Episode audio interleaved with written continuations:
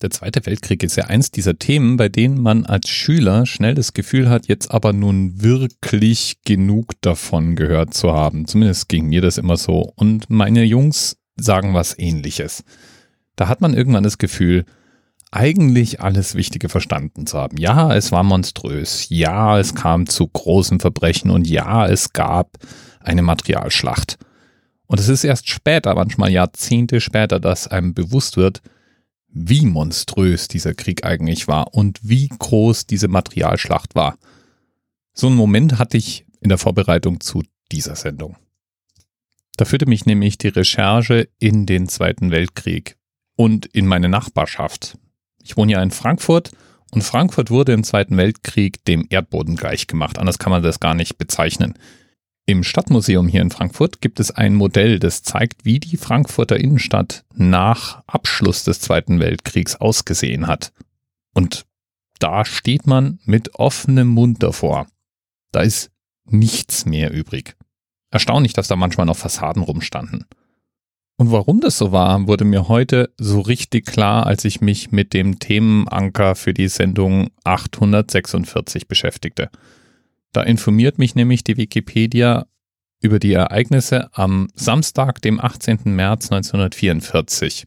Es muss ein trüber Tag gewesen sein. Zumindest war die Sicht nicht besonders gut, wird berichtet. Es muss also wolkig und wahrscheinlich auch neblig und regnerisch gewesen sein.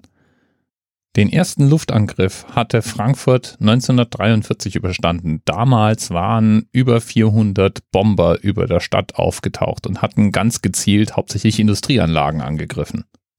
Doch je weiter der Krieg voranschritt, desto spezifischer wurde die Bombentaktik der Alliierten. Die amerikanischen Einheiten kamen üblicherweise zuerst. Ihre Aufgabe war es, gezielt ganz bestimmte strategische Stellen zu treffen und dort zum Beispiel die Luftverteidigung auszuschalten. Die Aufgabe der britischen Lufteinheiten war dann, eine Schneise der Zerstörung zu legen. 26.000 Tonnen Bomben wurden über Frankfurt abgeworfen.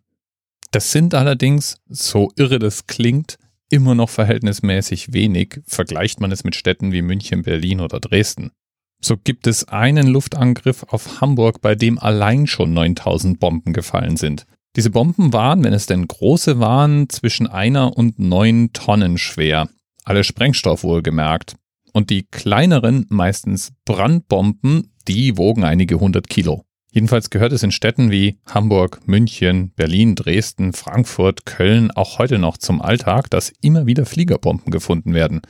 So gab es auch vor knapp zwei Jahren hier in Frankfurt mal einen Bombenfund, der zur Evakuierung etlicher tausend Leute geführt hat. Das ist die Bombe, die derzeit für viel Unruhe in Frankfurt sorgt. Die HC 4000, eine Fliegerbombe, 1,8 Tonnen schwer.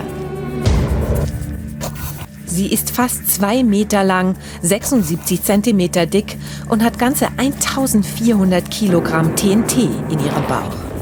Das ist fast das Zehnfache an Sprenggewalt im Vergleich zu kleineren Bomben, die meistens in Deutschland gefunden werden. Abgeworfen über Frankfurt hatte die Bombe die britische Royal Air Force. Sie nannten sie Blockbuster. Bei den Deutschen waren solche Bomben als Wohnblockknacker und Dachöffner gefürchtet. Ihre Explosion sorgte für enorme Druckwellen und verheerende Zerstörung im Umkreis von mehreren Quadratkilometern. Die Alliierten setzten sie ein, um Dächer zu sprengen und danach Brandbomben direkt in die Häuser zu werfen. So entfachten sie in vielen deutschen Städten die gefürchteten Feuerstürme. Ja, der Begriff des Feuersturms, der wurde mir auch jetzt erst so richtig klar. Man stellt sich ja irgendwie vor, dass, jo, Bomben Sprengkraft haben, dadurch Glasscheiben und Gebäude und so weiter in die Luft fliegen und dann Brandbomben Brände legen und diese Brände natürlich schwer zu löschen sind. Was mir nicht ganz klar war, war, dass dieses Flächenbombardement wie das, was über Frankfurt durchgeführt wurde, unter anderem auch zu einer Art Feuerhurrikan führte. So war die Hitze und die Feuergewalt im Zentrum dieser Bombenangriffe so groß, dass von den umliegenden Vierteln, speziell auch über die größeren Straßen, sämtliche Luft angesaugt wurde. Diese Luft hat dann für weitere Brände gesorgt, hat das Feuer angefacht und war eine Todesfalle für alle Menschen, die in diesem Bereich unterwegs waren. In den Angriffen in Dresden starben über 25.000 Menschen und eine wesentliche Zahl dieser 25.000 Tote starb eigentlich an Rauchvergiftungen und Sauerstoffmangel. Zurück zum 18. März 1944. Es ist nachts. Die britischen Bomber kamen in aller Regel nachts, während die amerikanischen Alliierten öfters auch bei Tageslicht angegriffen haben. Es ist 21.13 Uhr, als der Luftalarm losgeht. Die Sicht über Frankfurt ist furchtbar, weswegen die Abfangjäger der Nazis kaum eine Chance haben, die Bomberflotte anzugreifen. Und überhaupt ist es eine monströs große Bomberflotte. Es gab damals sogenannte 1000 Bomberangriffe. Das waren Angriffe mit eben manchmal über 1000 oder fast 1000 Bomber. Im Fall des Angriffs vom 18. März 1944 waren es, du ahnst es vielleicht, 846. Wir wissen heute aus den Aufzeichnungen der Briten sogar ganz genau, wer da flog und welche Maschinen über Frankfurt im Einsatz waren. Es ist also 21.13 Uhr.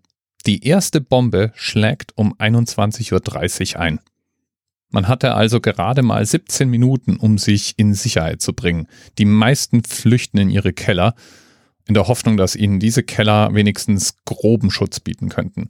Was ich faszinierend finde, ist, es gibt eine Menge Menschen, die mit völliger Absicht draußen bleiben. In wichtigen Gebäuden gab es sogenannte Luftschutztrupps. Feuerwehrmänner, Soldaten und Freiwillige, deren Aufgabe es war, wichtige Gebäude zu schützen. So auch ein Luftschutztrupp bestehend aus 30 Männern in der Paulskirche. Der Luftangriff war fast schon überstanden, als doch noch zum Schluss eine Bombe das Dach der Paulskirche durchschlug. War keiner der großen Brecher, sondern war eine Brandbombe. Allerdings war aufgrund der Angriffe auf Stadtgebiet der Wasserdruck in den Hydranten zu niedrig, um noch Wasser zum Löschen zu liefern. Es dauerte dann einige Zeit, bis entsprechendes Material zur Paulskirche geschaffen werden konnte, und in der Zeit brannte die Kirche vollständig aus und das Dach stürzte ein. Zu einem der gefürchteten Feuerstürme kam es in diesem Angriff jedoch nicht.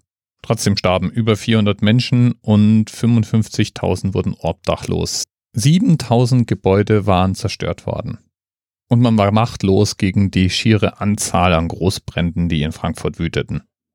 Man hatte die auch kaum unter Kontrolle gebracht, als dann vier Tage später noch ein weiterer und vernichtender Schlag ähnlicher Größenordnung durchgeführt wurde. Damals 816 Flugzeuge.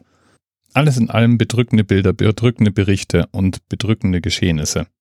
Und obwohl all diese Informationen auf einen Klick für mich verfügbar sind, musste ich 43 Jahre alt werden, um mich zum ersten Mal so richtig mit dem Albtraumbombenangriff auseinanderzusetzen. Und das, obwohl wir ja regelmäßig Bilder aus Kriegsgebieten sehen, die nicht so viel anders aussehen als die zerstörte Innenstadt von Frankfurt damals aussah. Der Krieg in Jemen, bestimmte Angriffe auf Afghanistan, was sich in Syrien abspielt, ist immer irgendwie weit, weit weg. Dabei werden da manchmal Waffen angewandt, gegen die die Waffen aus dem Zweiten Weltkrieg fast schon wieder harmlos aussehen. So haben die Amerikaner zum Beispiel über Afghanistan eine Mother of All Bombs genannte Fliegerbombe abgeworfen, die das Äquivalent von 11 Tonnen TNT-Sprengkraft gehabt hat.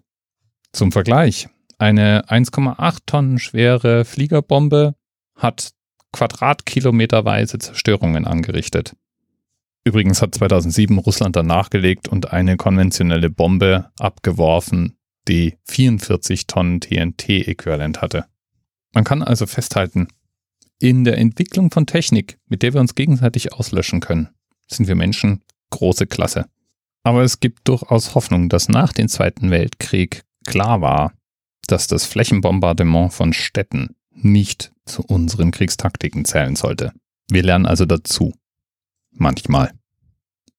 Bis bald. TMRS 10, 9, 8. The experience of 47 individual medical officers. Was hier über die Geheimzahl der Illuminaten steht. Und die 23. Und die 5. Wieso die 5? Die 5 ist die Quersumme von der 23.